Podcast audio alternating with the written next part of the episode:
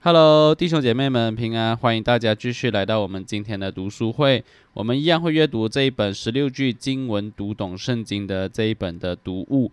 所以呢，你能打开这个附上的连接，并且呢，能同时一边看呢和一边听，这样呢更加有帮帮助于你在这个读书的过程当中呢，能有更深的这个印象哦。所以，我们今天会读第十三章节哦，第十三章十字架，而这个经文呢是约翰福音十九章三十节。耶稣尝了那处，就说成了，便低下头将灵魂交付神了。约翰福音十九章三十节，耶稣尝了那处，就是说成了，便低下头将灵魂交付神了。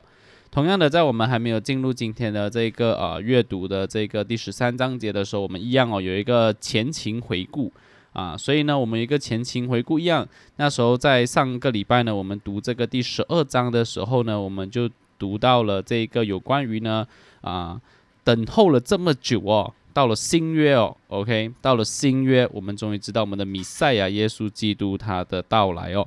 所以在这一个我们读到当中呢，我们就读到那个经文就是什么呢？就是说啊，这个神的国近了，你们应当悔改。OK，你们神的国近了，你们应当悔改。所以我们在上次的阅读当中，我们也是大概简单的，就是有提到讲说，一直以来旧约我们所预备看见的那一位的受苦的仆人，那位真正的能将神的子民赎出来救赎的那一个的祭物，就是耶稣基督。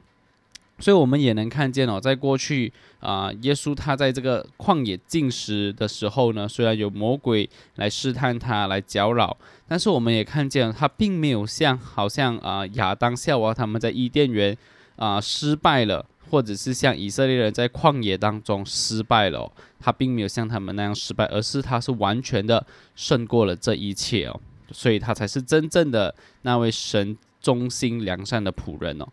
我们也能从中去看见哦，我们在旧约当中一直在讲所谓的一直在等待等待的那位的弥赛亚，而我们知道说，当道成肉身的耶稣基督来到的时候，他宣告这个的福音的这个的完整的时候呢，他宣告这个福音的时候有三个很重要的部分，也是我们在上一期读到的。那在上一期读到的三个重要部分，第一个呢就是时候满足了，就是说。等了那么久，旧约等了那么久，那么呢，真的就如旧约的这个应许般，OK，耶稣基督来了，OK，所以我们就能看见，哇，如果我们一直都在等待、等待、等待，结果真正的这个啊，我们所等待的这个剧集，整个的这个剧情的最高潮、最终局，终于给我们看见了，就是耶稣基督他来了。所以这是一个很激励、很激动人心的时候。如果你在看戏等等，你一直很想知道大结局，你一直很希望说他最后一步赶快出啊，你想要知道到底结局是什么。呃，让我们看见这个结局真的就来到了，就是指耶稣基督。当然，耶稣讲的这个好消息，或者我们讲的这个福音，他也提到什么？他也提到说神的国境了。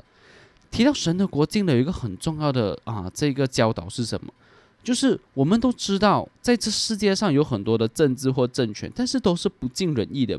到人类的历史到现在，好像没有一个政治或一个政权呢，是能满足于所有人的，也没有一个所谓的国王的王位呢能长久。所以这里让我们看见哦，纵使在以色列当中，大卫是合神心意，或所罗门等等，但是我们都会发现，他们同样的，他们有自己的问题，他们同样的也不是完美的君王。他们也不是完美的君王。如果你好好去看，呃，不论是大卫或者是所罗门他们的这些啊事迹等等，如果你真的把所有事迹拿来看的话，你会发现他们同样的也有软弱，也有他们的不完美。但是这里告诉我们，神的国境了，就告诉我们什么？就告诉我们神的统治要来到我们当中了。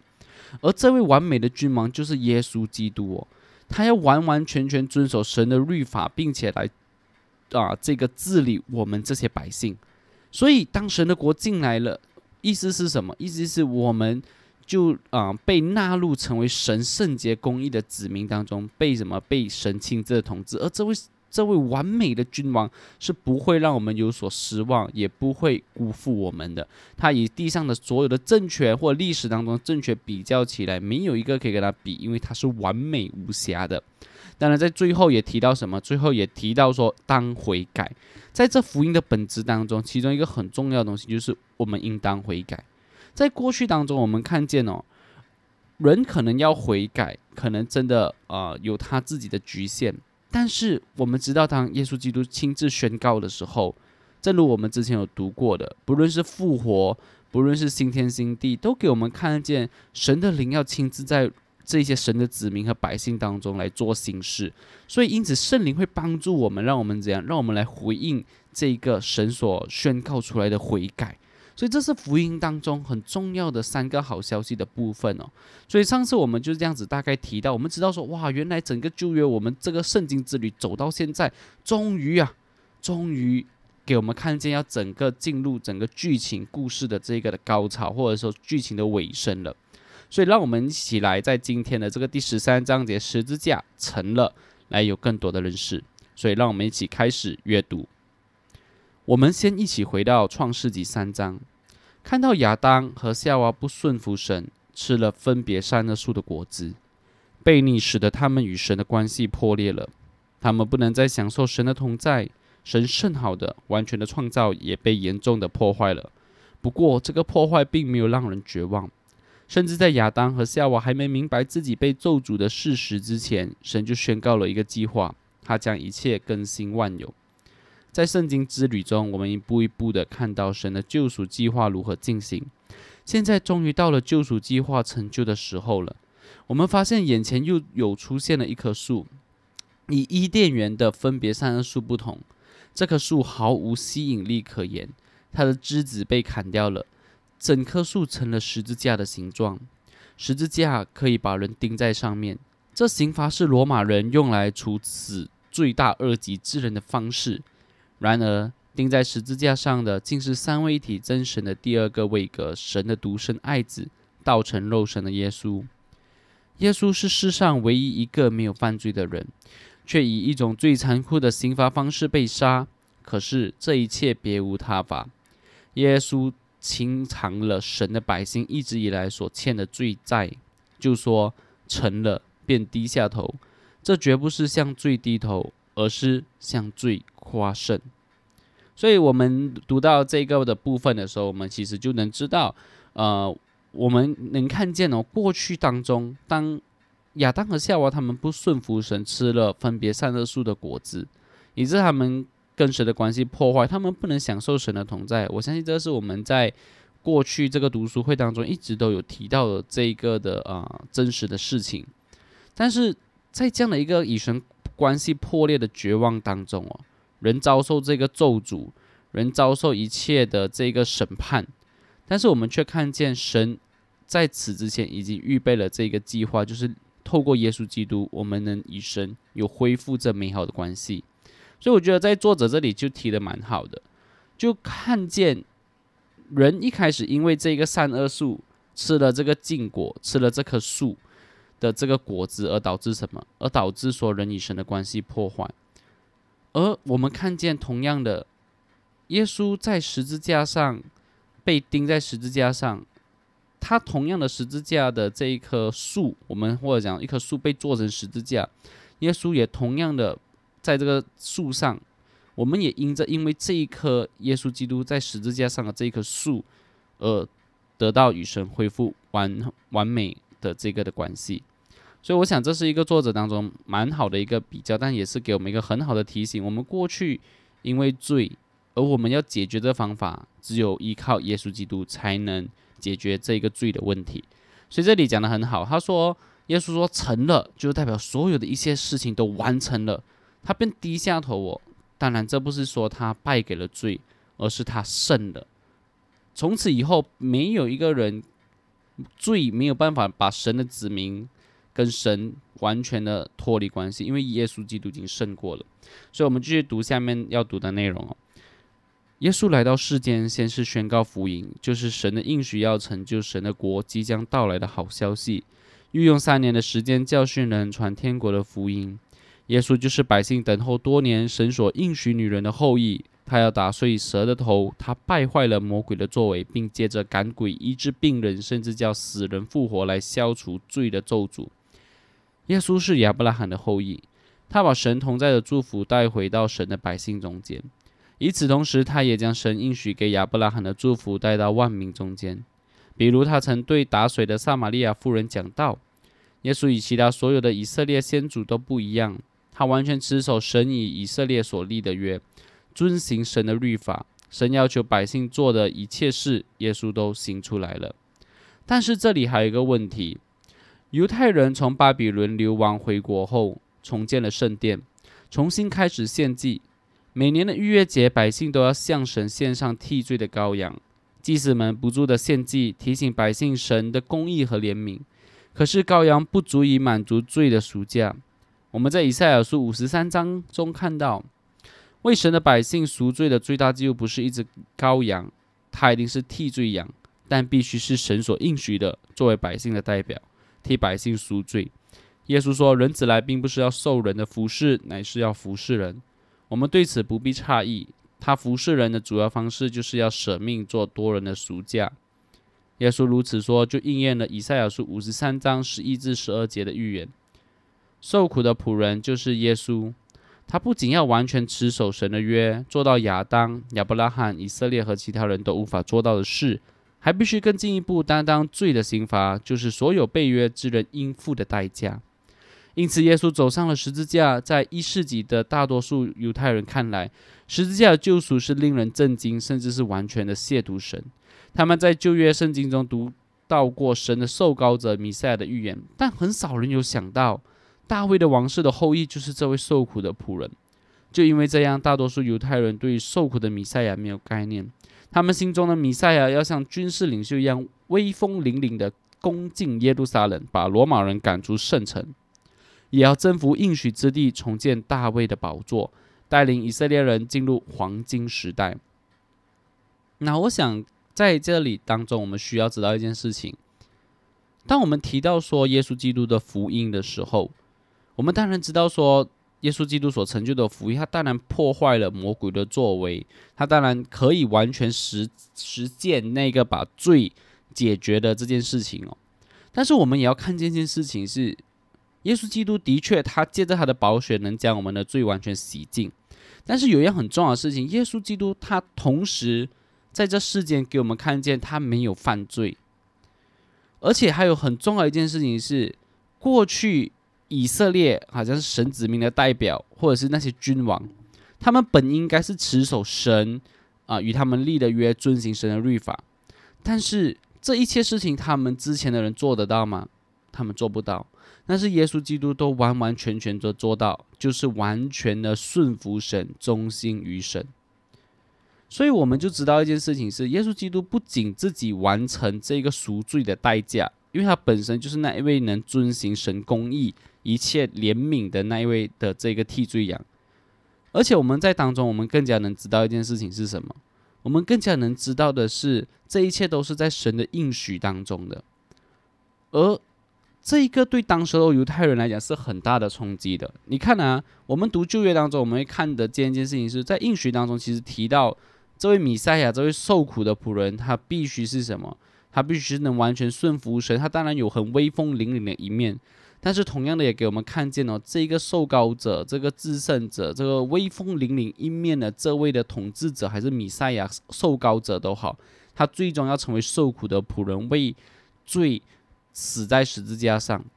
这是其实在神在旧约当中给我们看到一个很一连贯的事情，提到神的应许的这个啊连接。而在当时候犹太人里面，他们更渴望的是什么？他们更渴望的其实。并不是自己内在罪有没有被解决，他们更渴望是我们的生活最好从罗马人的政权夺回来。我们有自己的国，我们要恢复到过去大卫所罗门王那种昔日的风采，这样子。所以你看见一件事情吗？耶稣基督所要我们看见是我们内在罪的问题，我们是否能成为圣洁公义的这个的子民？但是还是我们会像犹太人一样，我们所看重的是外在，我们是否？啊，因为好像我们是 Christian，所以我们感觉我们的外在是很美好这样的。所以到底我们是看重我们内在罪的根问题的根本有没有解决，还是我们更加多的是看在外在的这些形式？所以我们继续读下去下面的内容。米赛亚的传闻一直在犹太人中流传。按照他们的逻辑，耶稣下一步将会推翻罗马统治者。毕竟犹太人以为耶稣要证明自己是救世主，就必须推翻罗马的统治。另外几个自称是弥赛亚的人就尝试过这种策略，他们试图集结军队来击败罗马人，但是结果却要么就是弃城出逃，要么被罗马人处决。因此，当耶稣继续他的侍奉时，犹太人都在等待他对罗马人采取行动。终于，一些人以为时候到了，耶稣长途跋涉从加利利走来，进入耶路撒冷。以色列百姓欢呼跳跃的迎队迎欢迎着耶稣的到来。人们把棕树枝从树上砍了下来，挥舞在头顶，又把自己的衣服铺在路上。前行后随的人都喊着说：“何塞呢？奉主名来的以色列王是应当称颂的。”每年我们都庆祝中之主日，纪念多年前的这一天，耶稣凯旋归来。耶稣自己知道，他确实是以凯旋的姿态进入耶路撒冷。但是那天在场上庆祝的许多人都不明白耶稣如何得胜。耶稣从未想过要征服罗马。然而，就在他刚刚抵达耶路撒冷的那一周，一些犹太领袖与耶稣的门徒犹大就商量用诡计杀害他。这时候，犹大就开始寻找机会了。耶稣知道自己要上十字架，然而在他上十字架前，他要和最亲密的门徒一起吃逾越节的宴席。他们吃的时候，耶稣拿起饼来，祝了福，就掰开，递给他们说：“你们拿着吃，这是我的身体。”饭后，耶稣也照样拿起杯来说：“这杯是用我血所立的新约，是为你们流出来的。”耶稣这么说，意思是，他掰碎的身体和流出的血将要成就新约的应许。此后不久，门徒就看到了耶稣必要付上可怕代价，就是耶稣被逮捕钉在十字架上，同时被处决的还有两个强盗。所以，我们在这里，我们就可以更加进一步的知道哦。就刚刚继续我们讲的一个话题，就是到底，呃，你看重的是你内在的罪有没有被根除，还是你看重的是外在的一些的呃很美好的形象等等？因为的确会有一些人觉得说，哦，我是信 Christian 的，特别是我觉得在亚洲人特别多吧，就是说亚洲人会觉得自己信呃所谓洋教或者是基督教，总会觉得自己会更高人一等。但是我们在当中，其实你会发现哦。当耶稣在这个耶路撒冷的时候呢，他的确有很多跟随者，而且那时候圣经甚至记载着什么？当耶稣他进入耶路撒冷圣城的时候，哇，多人多到很轰动，到好像全城都在震动这样子，证明那个欢呼，证明耶稣的确是有一定的影响力在当时候。可是大家欢呼的目的是什么啊？大家欢呼的目的是在于讲说。哇，耶稣，你几时要集结军队？我要 join 你的军队，我要 join 你的 army，过后我们一起把这个啊罗马的政权给给倾倒。他们所看重的是什么？他们所看重的是我们到底能不能夺回我们自己的国家？我们能不能夺回他的政权？但是同样的，当耶稣进来的时候，很多人这一批的人就在想着，这些的百姓他们欢呼雀跃，是因为他们觉得说这。等了这么久，感觉这个比较有希望了。这个米赛也好像比较有希望，他应该是可以推翻这个罗马政权哦，让我们可以得到自己的国，我们不再受罗马人的欺压了。哎，他们可能就是这样子想，他们当然不会想到说，结果耶稣却是用最让他们自己认为是那种最笨的方式，就死在十字架上的方式来得胜了。但是同样的，在当中也有一些人是怎样，就是要设计要杀害耶稣，就是犹大跟他的门徒。就是犹大和这个呃，就是耶稣的门徒犹大和那一些的啊犹太领袖等等，所以我们在当中就能看见，当耶稣凯旋进来的时候，似乎很欢呼的场面，但是当中其实有很多人的内心其实都心怀不轨的，这也是耶稣亲自在圣经当中有提到，就是他知道他们内心，所以不把自己交在他们的手中。所以同样的，我们要知道耶稣上十字架不是因为他。好像说哦，这些人让他上十字架。其实我们都要知道一件事情：是上帝要耶稣上十字架，而耶稣完全顺服父上帝的心意，走上十字架，担当人的罪。所以，我们就要知道，耶稣他上十字架是没有人逼他的，而是他自己自愿的顺服上帝而走上十字架。所以在当中也提到，也因为耶稣基督的这一个的呃。愿意走上十字架的付出啊，等等，其实就是为了应验在这个旧约当中提到的有关于新的约。这个新的约是什么？不是讲说过去旧的约忘记了，这个新的约就是告诉我们，当耶稣基督成就这一切，圣灵接下来要亲自的工作，福音要完成完整，并且呢，我们的心会不再是一颗石头的心，我们会被圣灵的感动来更加的看见耶稣的宝贵，并且愿意相信他，愿意向他悔改。OK。所以呢，我们就继续看一下哦，到底在耶稣的十字架上受苦哦，到底我们来认识一下这个受苦是什么。我们继续下面的内文：耶稣在十字架上受苦，他一定承受着肉体上剧烈的痛苦。不论电影如何呈现这个场景，其实耶稣最大的痛苦，并非是肉体的折磨，而是因背负罪的重担与神隔绝的痛苦。耶稣是受苦的仆人，是最大的祭物。亲自承受罪的重担和神的烈怒，他饱受灵魂和情感的痛苦，大声呼喊着诗篇二十二篇一节中的话：“我的神，我的神，为什么离弃我？”不过，这不是耶稣在十字架上最后的一句话。耶稣尝了那处，就说成了，便低下头，将灵魂交付神了。一次且永远偿还所有罪债的赎罪祭，终于成就了。千百年来，神的百姓所献的祭只是预表，从未有彻底的果效。明年、下个月、明天，百姓还是要继续献祭，但是现在这一切马上就要结束了，再也不用献祭了。耶稣虽极其痛苦，但还是确信的说成了。他与那些罪犯一同受苦，人还使他与恶人同埋，死的时候被埋葬在牙。利马泰的财主约瑟的坟墓中，与财主同葬。预言中所有的细节，耶稣都应验了。他就是受苦的仆人。最后，神在多年之前赐给亚伯拉罕的意象，就是神从肉块中经过的意象，也应验了。正如神所应许的，神已经承受了本该我们承受的刑罚。我们犯了律法，背了永约，神亲自偿清了我们的罪债。那天晚上，陪伴耶稣的一个门徒写道：“他被挂在木头上，亲身担当了我们的罪，使我们既然在罪上死，就得以在义上活。”彼得前书二章二十四节。不过，这并不是救赎大功的结局。耶稣在痛苦中呼求神不要离弃他的时候，他没忘记诗篇二十二篇的结局。这篇诗篇以绝望的呼求开始，但是后来大卫写道。因为他没有藐视真恶受苦的人，也没有向他掩面。那受苦之人呼吁的时候，他就垂听。因为一切都已经成就了，罪的公价已经偿还，所以溃败，死亡的权势就被消灭了。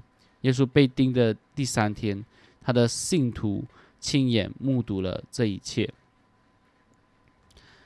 所以，当我们读到这里的时候，我想，其实这也是我们这个圣经之旅，也算是一个我们读书会到了一个呃，算是到了一个一开始我们读到创世纪三章十五节提到说，女人的后裔啊，要把这个蛇的头打碎的这一个的旅程。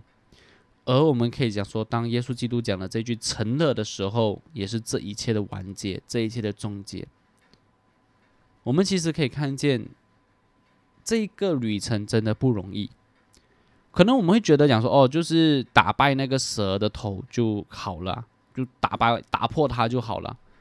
但是我们要知道，这个的打破是付出了极大代价。今天当然，我们很多时候我们想到啊，耶稣为我们死在十字架上，我们总是会想到历历在目那种电影情节，铁钉钉进那个肉当中，过后耶稣在那边呐喊。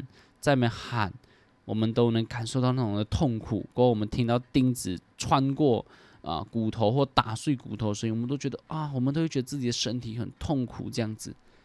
但是其实，耶稣基督承受最大的这个痛苦是什么？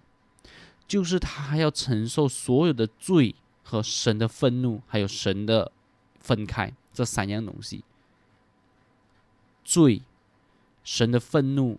还有与神的分开，这三样东西当中，可能你觉得啊，有什么对耶稣来讲有什么的特别吗？你要想一下，我们是有罪的人，所以对我们也，我们在生活周遭，有些时候我们都会因为我们犯罪而都觉得很不舒服。你想一下，耶稣是全然圣洁的神哦，他如如果他是全然圣洁的神，他怎么可能去能接受那一丝的罪，一点点的罪在自己身上呢？连那一分毫他都不能接受。但是他今天为了顺服父上帝的心意，为了拯救神自己的百姓和子民，他把罪这么多的罪担当在自己身上，多么自己不喜欢的事情，但是他还是担当自己身上。所以你能想象一件事情吗？就是神的圣洁是一个那么的绝对的圣洁，但是他却要担当罪在身上。你看到这个强烈的这个张力的对比吗？所以。这样的一个很不舒服的事情，我相信你我都不会想要去混这一趟啊，这一趟浑水。但是耶稣他却为了我们，他承担这一切，就是让他不舒服的事情，但是他却要去把它担在自己身上。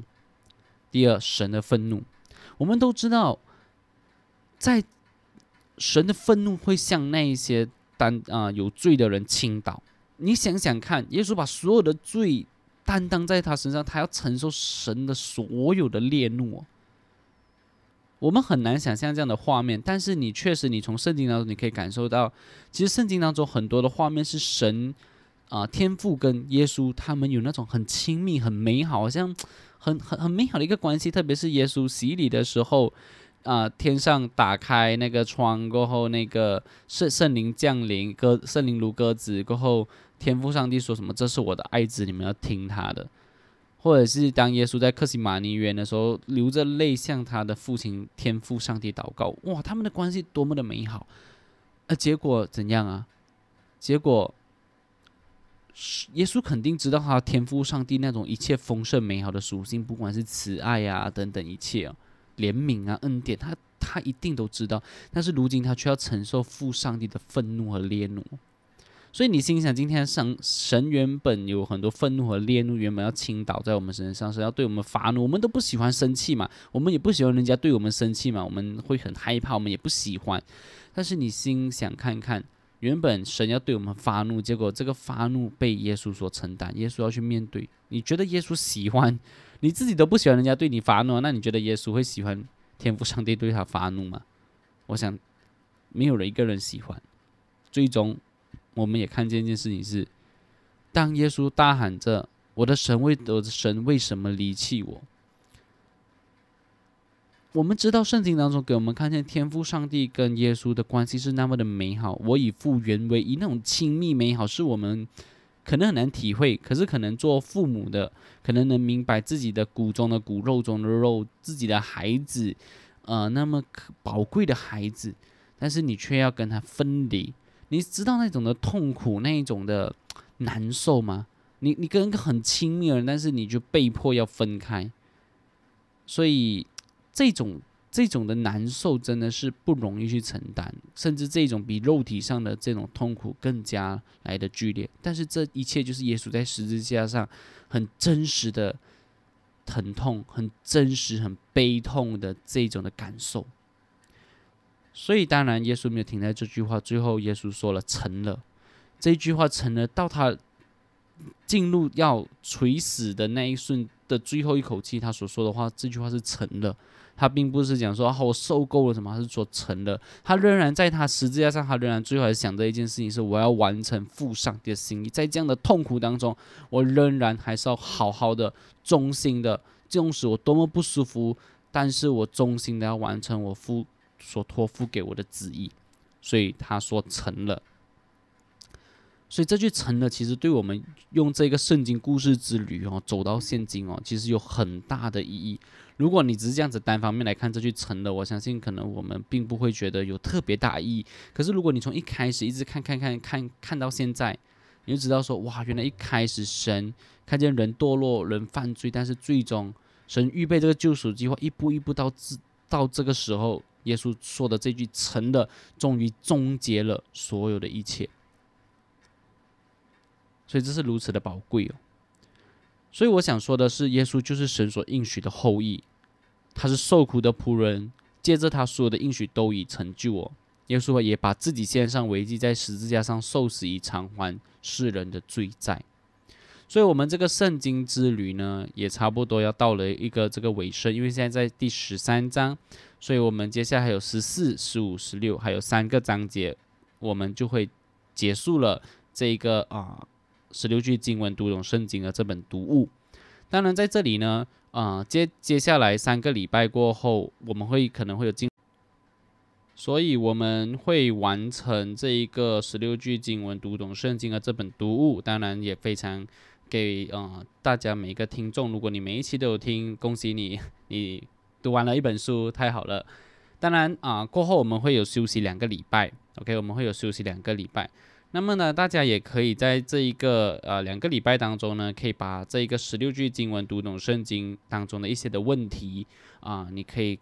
就是把它写下来，或一些圣经的问题啊，你可以把它写下来过后呢，发给我，或者是透过 email，或者是透过一些呃一些的方式呢，你能联系我，就是把这些问题呢发给我，那么我就会在这一个啊三个礼拜结束以后呢，我们会有两个礼拜的这个的啊休息期啊休息。过后就会有做一期的节目，就是专门来啊解答一些大家当中面对到的问题，或者是大家啊在这个圣经之旅当中一些的问题哦。当然，我们过后接下来呢，我们会阅读一本书，就是 Jonathan Edwards 的这个啊这个啊爱德华兹的这个啊属属灵情操真伪辩哦。我也会过后，我会把这本书的相关的一些的封面等等放在这个啊 podcast 或者是一些的大家可以看到的啊一些的方式呢，那大家可以去购买这本书是啊这没有电子书，只有实体书，所以可能大家可以去购买。那购买了以后，我们就会把这一本书成为接下来明年的二零二一年至少一月到呃半年吧，会用半年的时间去读这本书。所以希望大家也可以预备，也继续的在这一个的呃阅读当中呢，可以去提升自己，更加去了解神，更加去帮助我们在我们的生命当中去操练。所以我盼望在接下来日子当中呢，大家可以有更多的学习。所以谢谢大家今天的收听，我们下一个礼拜再见。